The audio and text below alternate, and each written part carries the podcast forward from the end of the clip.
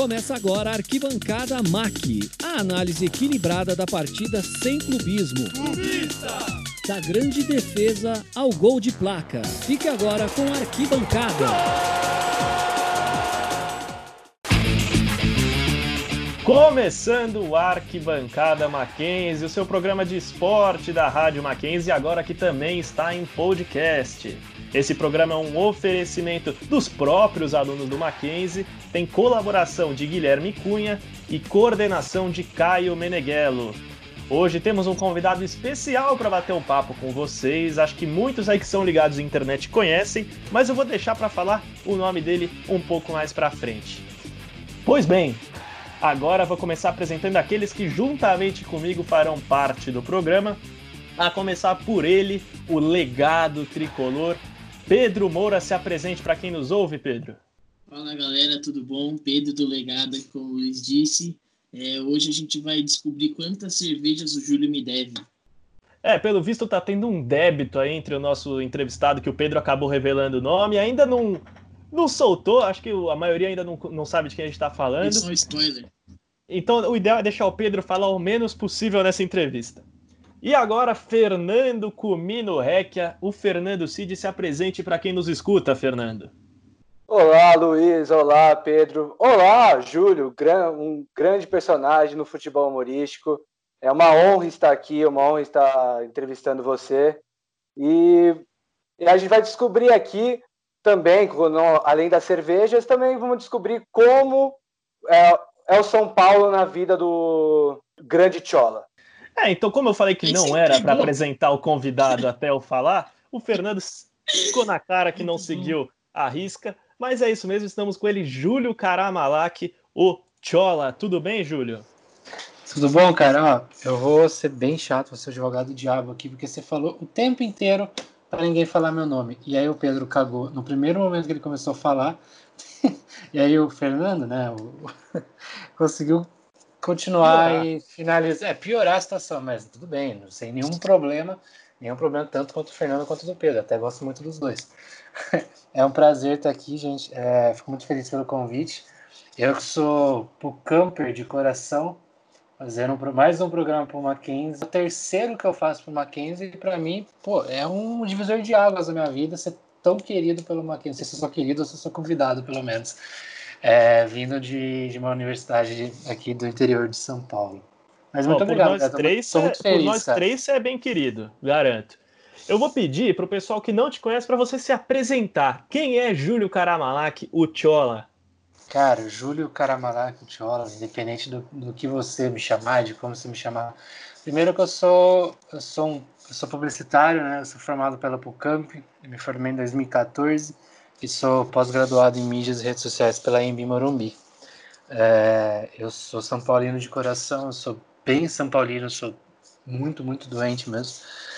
Gosto muito de acompanhar futebol, desde pequenininho eu, eu acompanho futebol, então não só o São Paulo, eu vejo muito, muitos jogos tanto do Brasil quanto de fora. Eu, eu gosto muito de estudar sobre futebol da mesma maneira que eu gosto de estudar mídia social, mídia digital, esse tipo de coisa que é que eu me especializei. Eu tô nesse ramo de mídia já tem quase quatro anos. Se for ver, não é muito tempo, mas é algo que eu, eu sempre me aprimorei, é algo que eu estudei bastante e gosto muito de fazer. É, eu faço parte de uma página de humor do São Paulo, que é o São Paulo Mil Grau.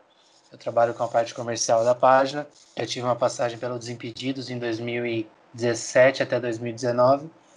E hoje eu trabalho, continuo trabalho, trabalhando com mídia social, mas em uma agência, que é uma agência produtora no caso, e a gente tem alguns clientes que trabalham com Fórmula 1, enfim. Eu, eu gosto muito do que eu faço, cara. Eu sou muito, estou sendo muito realizado no que eu venho fazendo também. Eu vou deixar a primeira pergunta para ser daquele que já te conhece há um bom tempo, te conhece pessoalmente, que é o legadão, o Pedro. Manda bala, Pedrão. Então, Júlio, como é que você tá, cara? Tudo bem? Tudo bom, cara. Melhor agora, né? Show. Pô, muito legal estar falando com você de novo. A gente sempre consegue se falar aí, mas só quando tem jogo, só quando você quer parar o carro lá em casa. É. Vamos, depois a gente conta essa história aí pra rapaziada. Cara, é, a gente falou aí das notícias aí, de tudo que tá rolando e tal no mundo. Eu queria saber, mano, a sua opinião a respeito da, do retorno do futebol. São Paulo, os grandes paulistas não querem a volta disso, mas alguns clubes começam a se movimentar e já.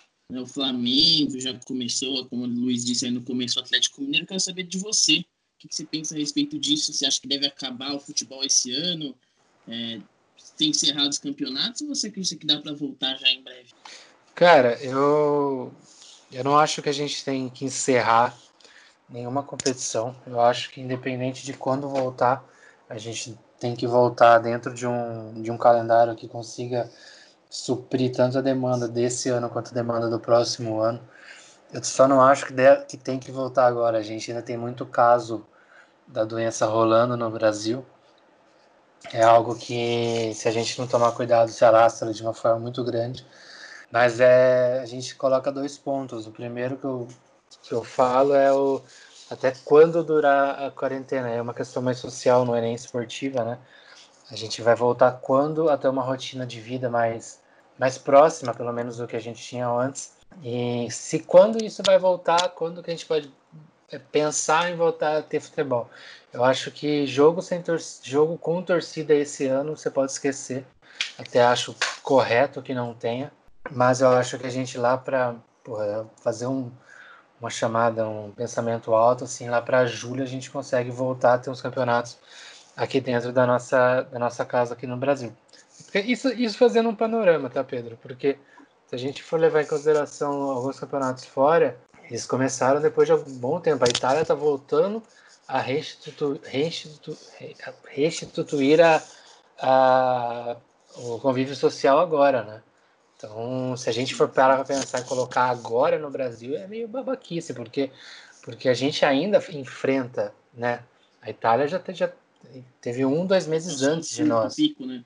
É, Sim. o pico dela já passou. A gente ainda tem pico e outra. A gente está tá iniciando inverno, onde você tem um pouco mais de, de pessoas que ficam debilitadas, né? Então é, é muito difícil. Eu acredito. O Flamengo já começa a esboçar um retorno, assim, mas Cara, também acredito esteja muito difícil essa volta aí. A questão de. É, eu acho que é. Eu gostaria, é que eu não consigo saber o porquê de querer esboçar um retorno, sabe? Porque seria só para se preparar para daqui um mês, dois meses. Eu acho que é arriscado, porque a partir do momento que você vê que o Flamengo coloca um retorno, você vê um caso dentro do próprio Flamengo de um colaborador do Flamengo que, que faleceu por causa do, da Covid, né? E sem contar que teve casos de jogadores que contraíram doença também, é, não, não no Flamengo, mas no Brasil. Eu acho que é muito perigoso, acho que é, no momento é o momento da gente se resguardar, né? Um mês, mais ou menos, em junho, voltar às atividades, porque os quatro grandes de São Paulo, principalmente os três de São Paulo que, que, que residem em São Paulo, São Paulo, Corinthians e Palmeiras, é muito arriscado porque aqui a gente tem um número muito grande de pessoas. Se a gente tem, tendo um número muito grande de pessoas, a gente coloca os jogadores em risco. Os jogadores em risco, a gente pode colocar pessoas próximas, a gente coloca jornalistas, enfim, a gente vai viver um círculo, um círculo muito viciante, né? É, eu acredito que não seja um momento de volta, mas eu acredito que o futebol sim tem que voltar, principalmente por outra questão, que é o social, o entretenimento, né? Então, mas isso tudo com é, cuidado. Aí seria um outro tipo de questão. É, a questão não seria nem questão de dinheiro, cara, porque se a gente for parar para pensar, por exemplo, a questão financeira não vai ter, não vai ter como colocar torcedor no estádio mais esse ano, sabe? Pelo menos não 50 mil, 60 mil, 30, 20 mil que a gente estava acostumado. Se, se tiver, vai ser muito, muito, muito baixo. E se, se, se for caso financeiro, Existe um, um, um, ponto que eu achei muito legal, por exemplo, o time do Borussia Mönchengladbach, eles criaram, eles voltaram o campeonato agora, né, da Alemanha. Uhum. A Bundesliga voltou e eles criaram uma forma de ter uma grana, um conseguir renda vendendo ingresso e a venda do ingresso para as pessoas seria, por exemplo, você compra o ingresso, manda uma foto, essa foto é estampada num lugar do estádio, entendeu? Ah, o estádio, por exemplo, fica... o estádio ficaria completo de uma forma como se tivessem pessoas lá não estando. E acho que metade ou 100% do dinheiro arrecadado vai para o tratamento da doença. Isso é legal, é uma questão social bacana, sabe? Acho que, acho que não é hora da dos clubes pensarem somente em dinheiro. Tudo bem, é importante. Acho que tem que ter um pouco mais de, de cabeça sobre o que a gente está passando, porque, cara, sendo bem sincero, eu sei que eu estou falando muito, mas é uma questão que, que, que realmente me toca. Mas eu acho que se a gente for levar em consideração, o Brasil é um país muito grande, alastra muito grande a questão da doença. E aí seria muito, muita loucura a gente colocar tantas pessoas em, em risco como a gente já está colocando. Né? São muitas mortes, são muitas pessoas afetadas. E uma hora ou outra a gente vai voltar a um convívio social, a gente vai começar a aprender a lidar com a doença, entendeu? De uma forma com que não encha tanto o número de hospitais. Isso pra gente que vive em estádio, tá? Era uma coisa tão normal pra gente que acabou se tornando uma coisa inimaginável mesmo. Como é que a gente pensa um Morumbi vazio? Eu que moro lá perto, eu vejo todo dia, dá um aperto no coração. Só queria acordar com a torcida gritando, recebendo o ônibus de novo. Acho que tanto para eu, que também sou acostumado a conviver 100% da minha vida, do, do meu dia com isso, é, é algo muito muito impactante, porque você está acostumado, você gosta disso, né? Pelo menos eu sou apaixonado por futebol. Eu, que nem eu falei, eu não vejo só jogo de São Paulo. Eu vejo o que eu puder ver na TV, eu vou ver. E aí você não, você não vê, aquilo vai te, te deixando meio angustiado. Dois meses já que a gente está assim, sem essa, essa questão, é complicado. Sim, sim. E é, é que você falou, era algo que não era imaginado, mas a gente está passando por isso, a gente tem que aprender a conviver com isso também. Muito bom. Então, Fernando, então, é, então, eu queria te fazer uma pergunta, mudando um pouquinho do assunto do futebol, do coronavírus. Vamos falar um pouquinho sobre sua carreira de publicidade. Como você falou, em 2017 é, para 2019, se eu não me engano, não foi? 2019. É, você entrou numa, no maior canal, acho que considerado por muitos, um, o um maior canal do, de futebol humorístico, né, que é o Desimpedidos. É, eu queria saber como foi essa experiência em trabalhar pelos Desimpedidos e como influencia hoje na sua vida. Cara, primeiro que foi um surto muito grande quando eu recebi a, a, a proposta, porque não era algo que eu estava esperando. Na verdade, nunca foi, para ser bem sincero. Eu nunca fui o cara de ficar mandando mensagem para as pessoas, de ficar falando caralho, eu quero trabalhar aí e tal, tal. Nunca aconteceu esse tipo de coisa. Eu tenho conhecidos lá dentro, então. Mas nunca, nunca bati a ponto de, de querer levar isso à frente. Mas eu já estudava mídias, né? Geral que eu já estava estudando, já queria já me consolidar, porque eu sempre quis trabalhar com mídia e com futebol. É muito engraçado, porque quando aconteceu, eu tive, porra, eu tive dois dias para pensar se eu queria ou não. Né? Isso influenciava em mudar de cidade, mudar de trabalho, questão financeira, cara, ia ser, ia ser uma loucura. E eu, eu costumo dizer que para mim, é, tanto o convite do, do Desimpedidos, do Igor e tudo que eu vivi foi uma, pô, foi uma das melhores coisas, foi uma mudança totalmente louca na minha vida que me deixou pronto para viver o que eu queria mesmo, né? Que um primeiro ponto que era mudar de cidade, era trabalhar com algo que eu sempre quis, e outro que era trabalhar com futebol. Então, eu entrei de cabeça, eu estudei, eu queria aprender mais sobre as plataformas que eu estava. Por exemplo, não é só trabalhar com vídeo, né? Muita gente acha que os vídeos é, é fazer piada e enfim, mas cara, a gente já trabalha, tinha um trabalho pelo menos na minha época um trabalho muito grande, que é a mídia, estudar a mídia, estudar quem que a gente está falando, com quem que a gente está falando, como que a gente vai falar, o tipo de, de linguagem a, a ser adotada. É muito legal. É, para mim, como eu falo, foi um divisor de águas na minha vida e me preparou para o que eu tenho hoje. Entendeu? Hoje eu trabalho com algo até um pouco mais, não posso dizer, mais que tem um pouco mais de responsabilidade do que eu fazia na época dos Desimpedidos. Só que o conhecimento que eu adquiri ali me deu muita base para trabalhar com o que eu faço hoje, né? Como é que foi para você começar a ter contato com pessoas mais famosas assim? Foi uma mexeu muito? Cara, eu sempre fui muito tranquilo, né? Em relação a esse tipo de coisa. Eu sempre gostei muito de bola, de futebol e, porra, quando você tá no meio da galera ali, você fica impressionado, de verdade. Então, pô, eu via jogadores que eu, moleque, via na TV e eu gostava. Então, não só de São Paulo, né? Por exemplo, eu vi jogadores de São Paulo, como Kaká, vi, porra, vi Hernanes, e jogadores, foi o Murici. Só que, pô, já teve questão de ver Edmilson, de ver Marcos, o goleiro do Palmeiras, de ver o Edilson, atacante do Corinthians, que foi uma puta de uma resenha legal. São momentos, acho que são momentos únicos, cara, que você, que você aprende, você desenvolve ali um, um conhecimento com, e um carinho pelos caras muito legal, que é muito diferente, por exemplo. Eu vou ser muito sincero no, no que eu vou falar, mas eu não suportava o Elano. Eu achava ele um puta chato, um cara mascaradaço, e eu tenho um puta de um contato legal com ele hoje.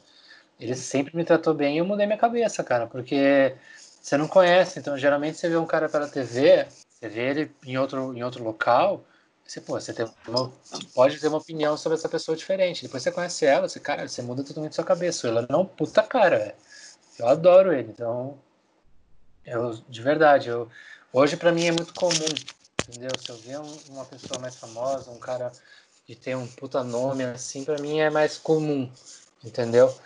Eu acho que a única pessoa única geral no, no mundo mesmo que eu ficaria idiota se eu fosse ver hoje em dia seria o Rogério.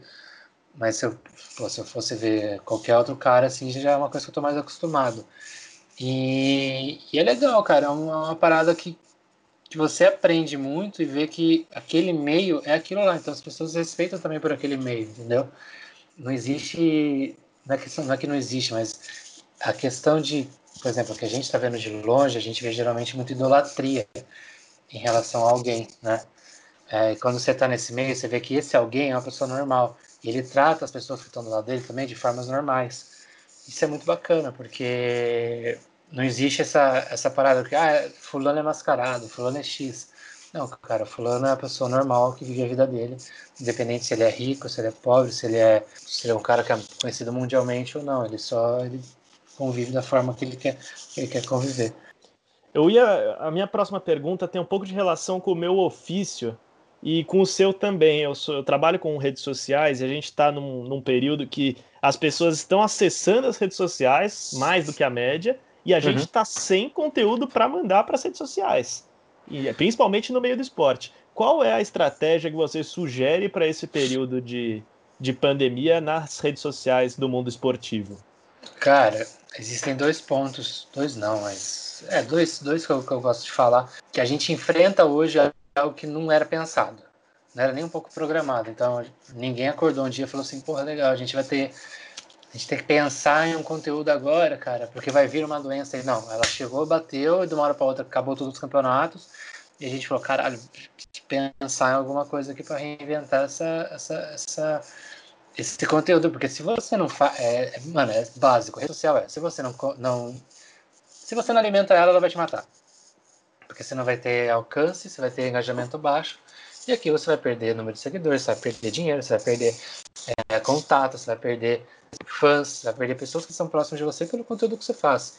Então, eu acho que, eu acho que o momento no, dentro do esporte é a gente se reinventar com o que a gente tem. Não sair do que a gente tem já tem dentro da manga. Por exemplo, ah, a gente vê muitos clubes de futebol mostrando lances do passado que foram importantes. Isso é legal, porque porra, deixa, deixa, deixa o torcedor nostálgico, deixa o torcedor esperando o momento que, caralho, eles vão falar de tal jogo.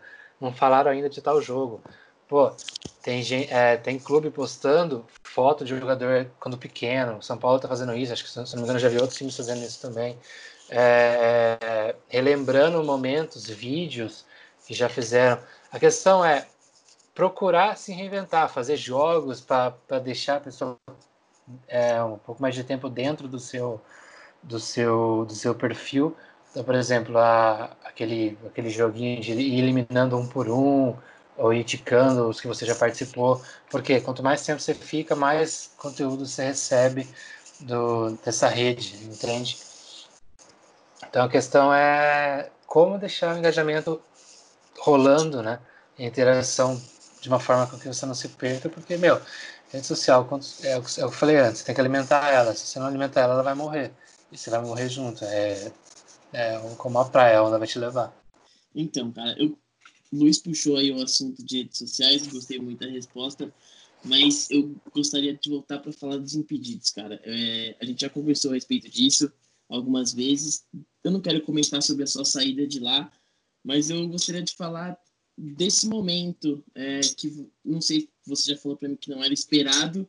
como é que foi isso tudo? E se você sente saudades de lá e como você pensa no futuro, na hora que quando acabou? Cara, respondendo as três perguntas no caso, a primeira foi claro que foi um, um, foi algo que foi impensado na época, eu também não, não, esperava que tivesse acontecido, mas eu entendi muito, tanto da minha parte quanto da parte deles, eu, eu não tenho nenhum, nenhum, nenhuma mágoa, eu tenho só partes boas de relembrar e agradecer pro próprio Desimpedidos, principalmente porque, cara, eu consegui criar muito vínculo dentro do que eu já fazia e consegui melhorar o que eu fazia, entendeu?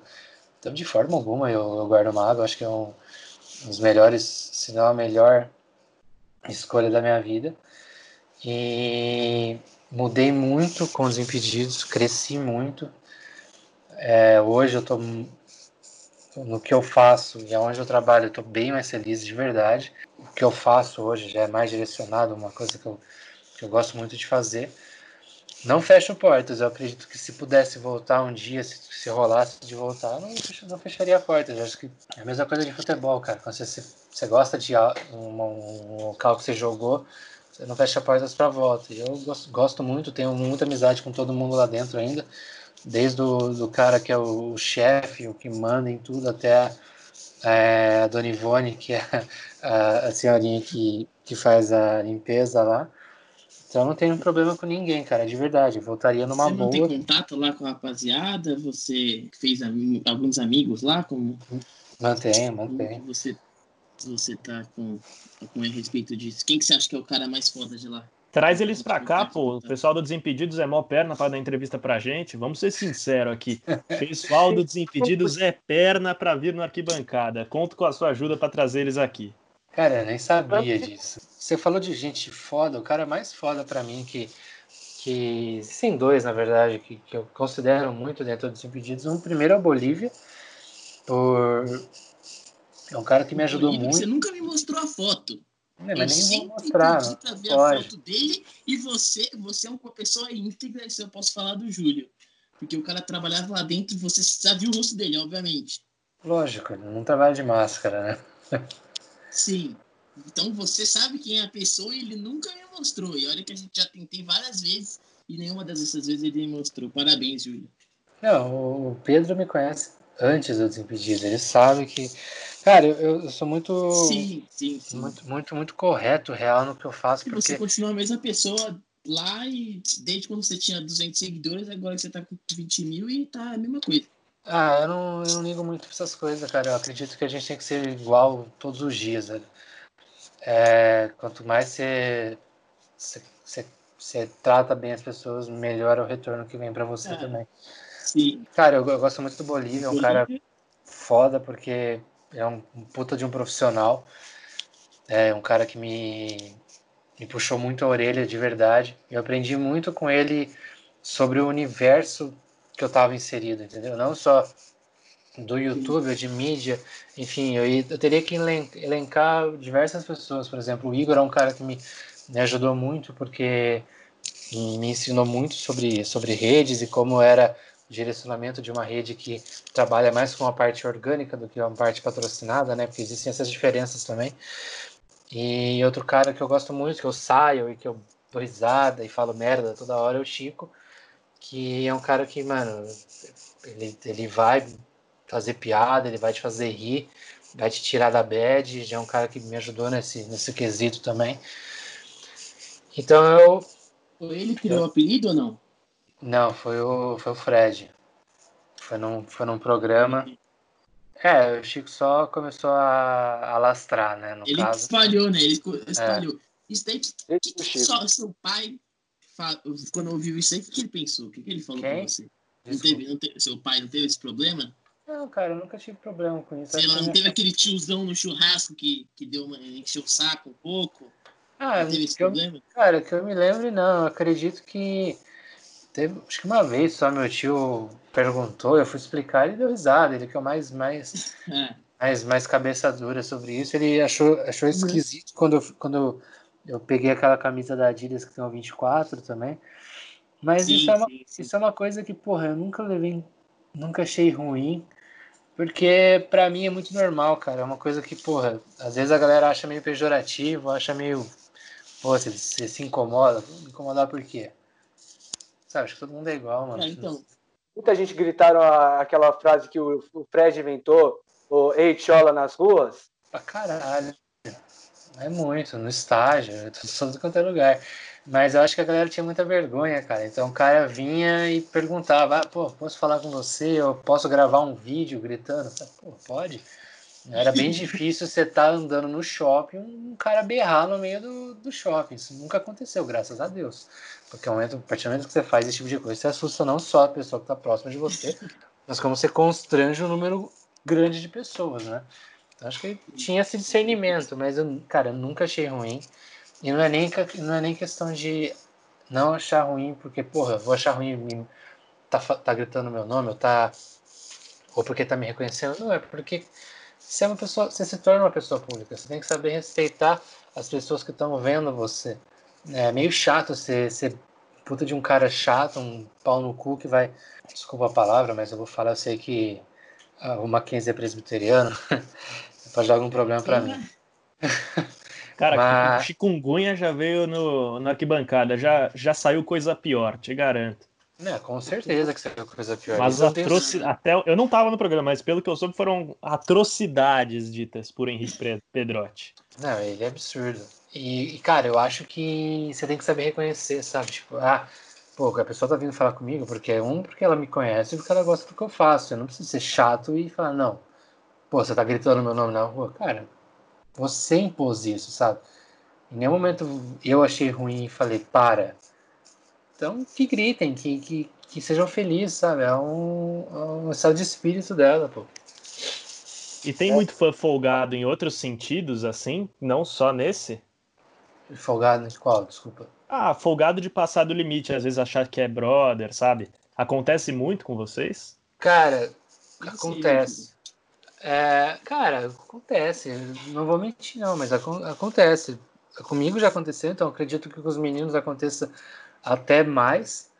Que geralmente as pessoas vêm em DM falar com você, às vezes eu, eu aceito a, a, a mensagem e a pessoa começa a lastrar, começa a falar muita coisa. E você, porra, desculpa, mas eu também tenho minha vida pessoal, sabe?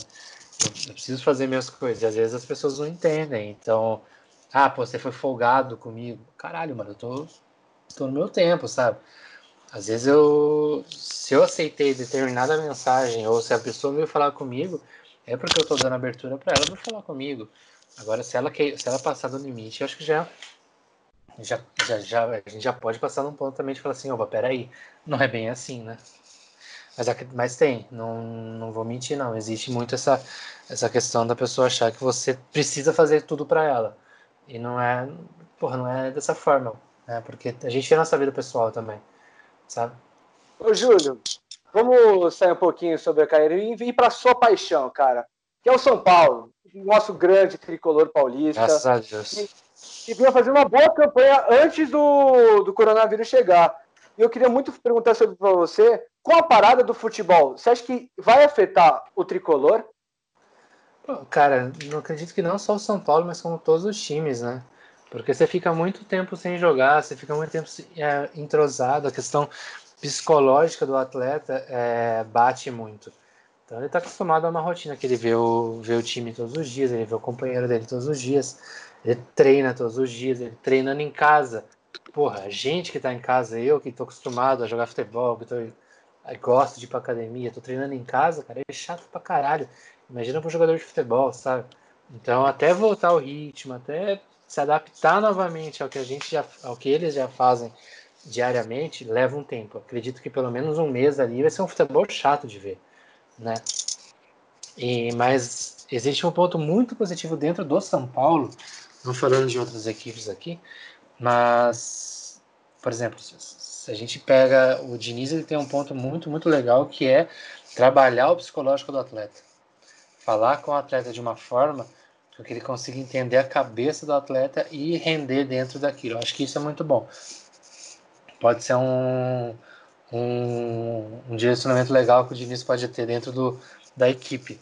Agora, não vai sendo a mesma coisa, cara. Aquele futebol rápido, dinâmico e, pô, aquilo vai levar um tempo. Acredito que pelo menos um mês a gente vai, vai sofrer de não ver o São Paulo, mas de ver o futebol em geral. Vai lá, Pedrão. Eu tenho certeza que é o Daniel Alves, cara. Que o cara já tá com uma idade avançada, ele tava indo muito bem. E aí agora com essa parada, sei lá até quando que vai ficar, ele tá passando o tempo dele, né? É, mas acho que não só isso, que... Acho que a questão não é nem só física. Física eles devem estar treinando. Existe, pelo menos o São Paulo eu vi que passou um, um, um uma média de treinamento para o jogador, que até vários clubes devem ter feito isso, os caras fazerem na casa deles. Mas para mim o que vai bater mesmo é a questão psicológica do, do, do, cara, porque você muda muita coisa, cara, quando você deixa de jogar futebol um mês, dois meses, você muda muita coisa, principalmente na sua cabeça, cara. Júlio, eu queria te perguntar também o, sobre a, é, o São Paulo, ou não sei se, como vai ser na frente, mas vai estar sem o Anthony. Quem, qual jogador você acha o ideal para substituí-lo? Rojas. Acho que no momento é o único, é, é o único que a gente tem ali que tem uma qualidade perto do, do Anthony de poder ter o mesmo tipo de movimentação em campo, de ser rápido, de driblador, ir para cima e jogar pelas pontas é o, o Rojas. Eu não vejo outro jogador dentro do São Paulo que pode suprir essa função no momento. A não ser que o São Paulo contrate um, um ponta de qualidade próximo ao que o Anthony faça. Eu ia te perguntar que provavelmente a sua relação com o São Paulo mudou muito em relação ao Júlio de 7, 8 anos de idade, para o Júlio agora, desculpa perguntar a sua idade. 28. Para o Júlio de 28. É, como é a sua relação com o clube hoje? Você é um cara que, que tá um pouco mais lá dentro, você tem uma. Você consegue transitar bem no clube, a, a diretoria te vê. A diretoria não, enfim, os departamentos internos do clube te veem com outros olhos? Cara, mudou muita coisa na minha vida pessoal com o São Paulo de quatro anos para cá. Então, em 2016, eu, falar um pouco mais. É, vamos falar por, por faixa. Quando eu era moleque, lá, 8, 9, 10 anos, pra mim era torcer, comprar camisa, jogar bola com a camisa, idolatrar o Rogério e. E era isso só, cara. Esperar a Libertadores, ver era para mim era, era só torcer, né? Aí se a gente tiver aí colocando um pouco mais mais perto aqui, de 2016 para cá, muita coisa mudou, porque eu comecei a escrever muito sobre São Paulo. Eu ganhei uma notoriedade escrevendo em blog e falando sobre o São Paulo. Aí depois veio Desimpedidos, deu um boom até um pouco maior, então a minha imagem dentro do clube, eu conheço muitas pessoas lá, eu sei da relação que eu tenho dentro do, do próprio São Paulo. Eu tenho uma abertura legal. Eu não, o São Paulo nunca me proibiu de transitar pelo Morumbi, nem de, de fazer qualquer tipo de ação lá dentro. Então eu já fui chamado para ir no lançamento de camisa, já fui chamado para divulgar momentos, então tanto as duas últimas camisas, fora essa que não teve no caso, mas a última camisa do São Paulo, as duas últimas, a primeira, 2018 e 2019, eu participei. Tenho uma relação legal com o Departamento de Comunicação de São Paulo, conheço muita gente lá, desde a Gabi, do Luciano, do, do Felipe, que é câmera. Já troquei ideia com uma galera também, tanto com o, o. Caralho, esqueci o nome dele. Agora não me vem na cabeça nem fudendo, que é o assessor nosso lá. O Espíndola, Felipe Espíndola. Felipe. É, cara, eu tenho. Pacheco. É, e o, e o Pacheco também. Eu nunca tive nenhum problema com o São Paulo, mas eu conheço e eu sei que já me informaram que eu já tive alguns problemas sobre algumas coisas que eu já escrevi dentro do departamento é, dos caras mais velhos. Não, fora da assessoria. Já tive problema com texto meu que caiu na mão de. Acho que mais de. Não era nem de dirigente, mano. Acho que era mais de Puta, eu não lembro agora, Pedro. Aquela galera velha que fica lá é. Conselheiro. Conselheiro. Não, fala, não fala assim dos meus tios, cara. Meus cara, desculpa. Não, é tudo bem. Eu acredito que são esse tipo de cara que, que me viram falando não, eles são coisa. velhos mesmo. Eles são é... velhos mesmo. Se já não era bem aceito, imagina agora depois deles ouvirem a arquibancada, né? Porra, mas eles vão me desculpar. Eu, eu fazer questão de chegar no ouvido deles. eu, já, eu já assisti jogo com conselheiro, cara, e eu conheço, eu conheço a galera que tá ali, já vi ali no, no segundo, segundo anel.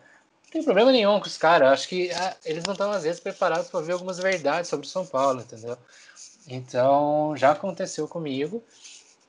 E já me, me falaram: ah, você tá pegando pesado, você tá falando, uma galera aí mais velha que não tá gostando. Pô, então se eu ficar falando muita merda, eu vou perder a minha moral que eu tenho lá dentro. Então vamos dar uma segurada. Mas eu acredito que é liberdade de expressão, cara. Se a gente está num país democrático, se eu não gosto de alguma coisa, eu vou falar e foda-se.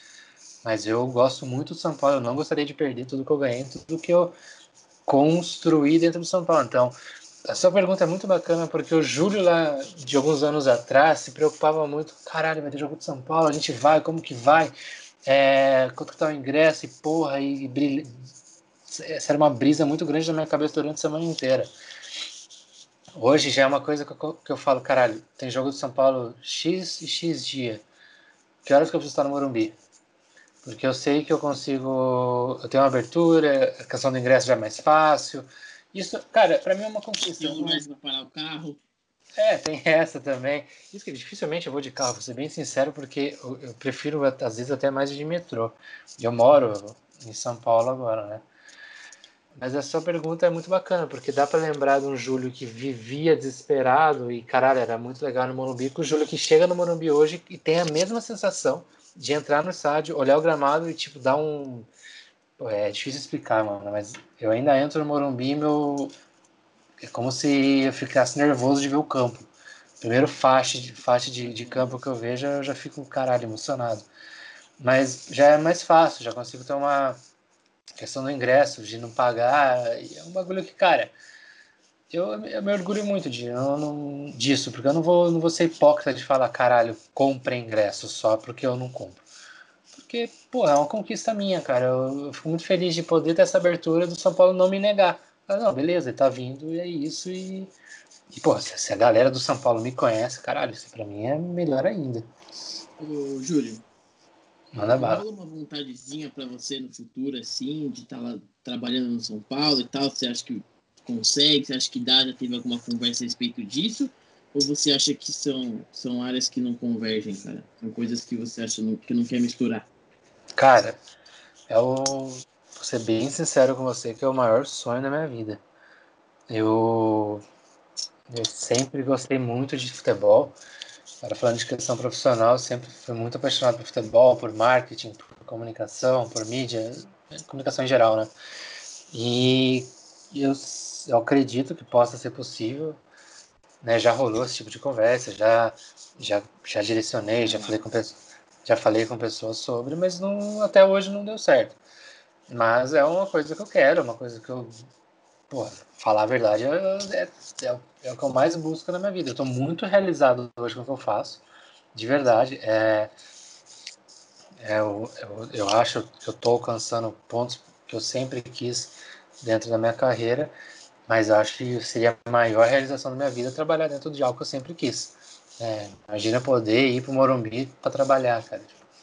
Eu, ia ter, tipo, eu acredito que até quando eu ficasse puto do, do, do, trabalho, porque não tem como, você fica nervoso, você fica chateado dentro do seu trabalho desse, você ia ficar feliz porque eu estar lá dentro, entendeu? Ah, mano, eu gosto de trabalhar com marketing, com marketing ou com, ou com comunicação de mídia mesmo, né? Mídia social que é uma, uma parada que eu gosto bastante e é o, é o que eu me especializei, né? Então, eu acredito que eu saiba fazer de uma forma boa. Então, eu, eu gostaria muito de trabalhar com isso. Até hoje. É, tem isso também.